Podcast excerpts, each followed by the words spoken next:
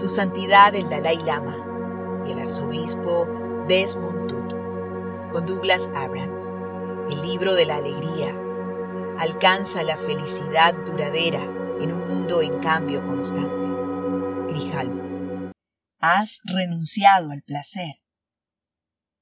La mayoría de las religiones creen firmemente que no podemos alcanzar la felicidad duradera a través de los sentidos. Estos nos permiten obtener un placer temporal, pero es irremediablemente breve y nunca el origen de una satisfacción perdurable. Según un dicho budista, intentar buscar la felicidad a través de la gratificación sensorial es como tratar de saciar la sed bebiendo agua salada. Pero, ¿cuál es exactamente la relación entre la alegría y el placer, y entre lo que el Dalai Lama había llamado felicidad a nivel físico y felicidad a nivel mental. Santidad, mucha gente cree que al ser monje ha renunciado al gozo o al placer. Y al sexo, añadió el Dalai Lama. Aunque yo no iba exactamente por ahí. ¿Qué? intervino el arzobispo al sexo. Al sexo, repitió el Dalai Lama. ¿He oído bien? preguntó el arzobispo incrédulo. Oh, exclamó el Dalai Lama entre risas, al darse cuenta de la sorpresa mayúscula de su amigo, y a continuación se inclinó hacia él para tranquilizarlo, lo cual provocó una sonora carcajada por parte del arzobispo además de al sexo, dije yo intentando reconducir el tema. Ha renunciado al gozo y al placer. Me he sentado a su lado durante la comida y me ha parecido que disfrutaba de los deliciosos alimentos. Para usted, ¿qué papeles desempeñan el gozo y el disfrute de los placeres de la vida? Me encanta la comida. Sin ella mi cuerpo no sobreviviría tú, continuó volviéndose hacia el arzobispo, no te pasas el día pensando Dios, Dios, Dios. Yo tampoco me paso el día repitiendo compasión, compasión, compasión. La compasión no te llena el estómago, pero en cada comida tenemos la oportunidad de trabajar la habilidad de consumir los alimentos sin sentir apego. ¿Cómo? preguntó el arzobispo sin acabar de comprender el uso budista que el Dalai Lama acababa de hacer del término apego, y quizá preguntándose cómo alguien puede no sentirse unido a su comida. No comer por avaricia, explicó el Dalai Lama. Comer solo para que el cuerpo sobreviva. Debemos pensar en el profundo valor que implica alimentar tu cuerpo. Durante una de las comidas, el Dalai Lama me había enseñado su cuenco de arroz tibetano y de postre, un pudín de yogur. Esto es la típica comida de monje tibetano. Me había explicado, me encanta. Me pareció que comía con auténtico placer y pensé que era un alivio saber que la santidad no implicaba rechazar las alegrías más simples de la vida como un buen plato de comida, sobre todo si se trataba de pudín. Estaba bastante seguro de que había disfrutado mucho comiéndose aquel postre. Se notaba que experimentaba cierta alegría a través de los sentidos. Reflexioné sobre los límites entre la alegría y la avaricia. Era el repetir una o dos veces y por tanto una cuestión de porciones y tamaños, o más bien se trataba de la actitud hacia cada bocado. Jimpa compartió conmigo una conocida plegaria tibetana que suele recitarse antes de la comida. Puesto que veo esta comida como una medicina, la disfrutaré sin avaricia ni ira, sin gula u orgullo, sin ánimo de engordar, únicamente para alimentar mi cuerpo. Quizá lo que el Dalai Lama pretendía decir era que comer con el fin de alimentar el cuerpo no implica la negación del placer y satisfacción que la experiencia conlleva. Volvamos a tu pregunta, dijo. Cuando hablamos de experimentar la felicidad, debemos saber que existen dos tipos. La primera es el disfrute del placer mediante los sentidos. El sexo es el ejemplo que he citado antes. Pertenecería a esta categoría. Pero también podemos sentir la felicidad a un nivel más profundo, a través de la mente, como ocurre con el amor, la compasión y la generosidad. La felicidad en este nivel más profundo se caracteriza por la sensación de plenitud que conlleva. La alegría de los sentidos es breve, la de la mente, en cambio, es mucho más duradera, es alegría verdadera. El creyente desarrolla esta alegría más profunda a través de la fe en Dios, que trae consigo fuerza interior y paz. Los no creyentes o no teístas como yo, tenemos que entrenar la mente para conseguir ese nivel más profundo de alegría. Es una felicidad que emana del interior. De pronto los placeres sensuales se vuelven menos importantes.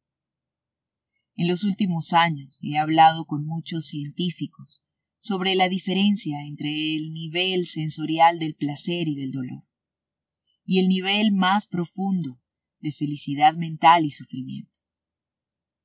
Si analizamos el modelo de vida materialista actual, vemos que a la gente le interesan más las experiencias sensoriales. Por eso su satisfacción es tan breve, tan limitada ya que para sentir satisfacción necesitan estímulos externos. Estarán contentos mientras la música no deje de sonar. Esbozó una sonrisa e inclinó la cabeza a un lado como si estuviera escuchando la música. Son felices cuando les pasan cosas buenas, cuando tienen ante ellos comida apetitosa. Cuando esto no ocurre, se aburren, se impacientan son infelices. Obviamente no estoy diciendo nada nuevo. Ya en tiempos de Buda, la gente caía en la trampa de pensar que las experiencias sensoriales les proporcionarían felicidad. Cuando la alegría no es solo sensorial, sino también mental, la sensación de satisfacción es mucho más profunda y duradera puede llegar incluso a las 24 horas. Por eso siempre digo que hay que prestar más atención a la alegría y a la felicidad desde un punto de vista de la mente, no solo al placer físico, sino a la satisfacción de esta última. Ahí es donde reside la verdadera alegría. Cuando eres feliz en el plano mental, el dolor físico apenas importa. Pero si no hay alegría ni felicidad, si todos son miedos y preocupaciones, el placer y las comodidades físicas no conseguirán acallar ese malestar mental. Muchos de nuestros lectores, dije, entenderán el concepto de placer físico y de la dimensión física de la alegría y la felicidad saben cómo se sienten después de escuchar una canción que les gusta o de disfrutar de una buena comida. Pero ¿cómo definiría usted esa felicidad mental, ese placer que, según afirma, dura 24 horas? Una sensación de amor y afecto verdaderos, respondió el Dalai Lama. ¿Se levanta con esa alegría? pregunté incluso antes de tomarse un café. Cuando desarrollas un verdadero interés por el bienestar de todos los seres vivos, y en particular de los seres humanos, te basta con eso para ser feliz desde primera hora de la mañana, incluso antes de tomarte un café. Es el valor de la compasión, de albergar sentimientos compasivos hacia los demás. Diez o veinte minutos al día de meditación sobre la compasión, sobre la bondad con los demás, y los efectos son inmediatos.